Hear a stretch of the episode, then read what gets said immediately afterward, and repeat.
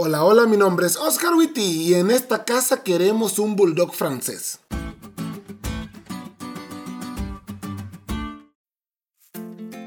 Previo a mi boda tenía una búsqueda especial. Mi esposa, en aquel momento mi novia, quería un bulldog francés porque vio fotos de ellos y se enamoró. Entonces le dije, como todo novio romántico, dispuesto a hacer lo que fuera por ella. No te preocupes, hermosa. Si estoy dispuesto a cruzar mares, bajar estrellas o pelear con dragones por vos, también estoy dispuesto a comprarte un bulldog francés. Lo que yo no sabía era el precio.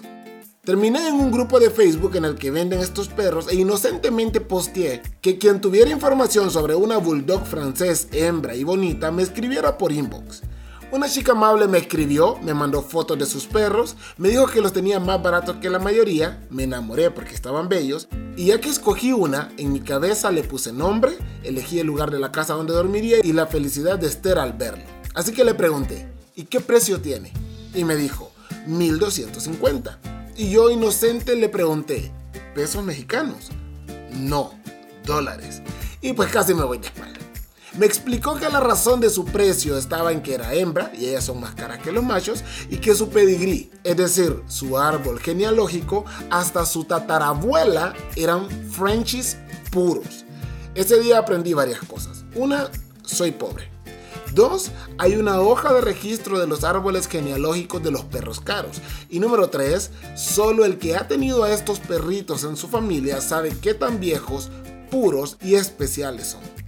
Y vos me preguntarás, pastor, ¿y todo eso qué tiene que ver con la elección? muchísimo. Hay quienes creen que hace 4.540 millones de años la Tierra se formó de forma milagrosa.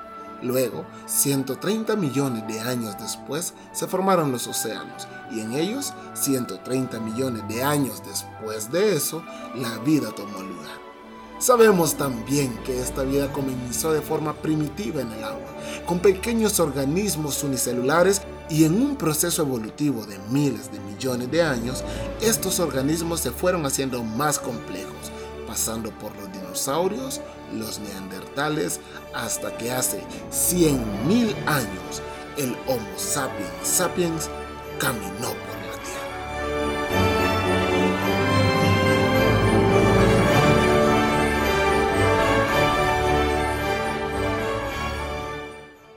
Pero todas estas son patrañas. Hay muchas razones que sustentan mi declaración anterior, pero aunque podría hablarte de los huecos en las teorías, solo te voy a decir una razón. Ellos no tienen el pedigrí de la tierra porque no les pertenece y no estaban allí. En el libro del Génesis, en el capítulo 5 y 11, tienen algo llamado genealogías. Estas usualmente son saltadas por las personas, pero en ellas están el cómputo real y exacto de cuántos años pasaron desde Adán hasta Abraham. Y de allí nosotros podemos calcular cuántos años tiene la Tierra, que aquí entre nos no tiene más de 6.000. Dios en la Biblia nos dejó la hoja de registro del árbol genealógico de la tierra. Y como dice Hassel, Génesis 5 y 11 brindan el marco temporal y la cadena humana que unen al pueblo de Dios con el hombre a quien Dios creó como el punto culminante del acontecimiento de la creación en seis días de este planeta. Y puesto que Dios estuvo allí cuando la creó, yo prefiero creerle al creador que a los científicos.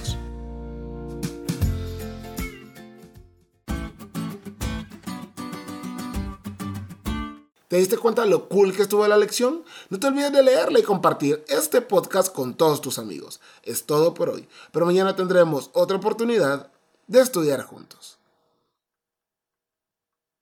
Postdata. Todavía no tenemos ese bulldog francés en esta casa, así que si querés expresar tu cariño por esta familia pastoral, ya sabes qué hacer.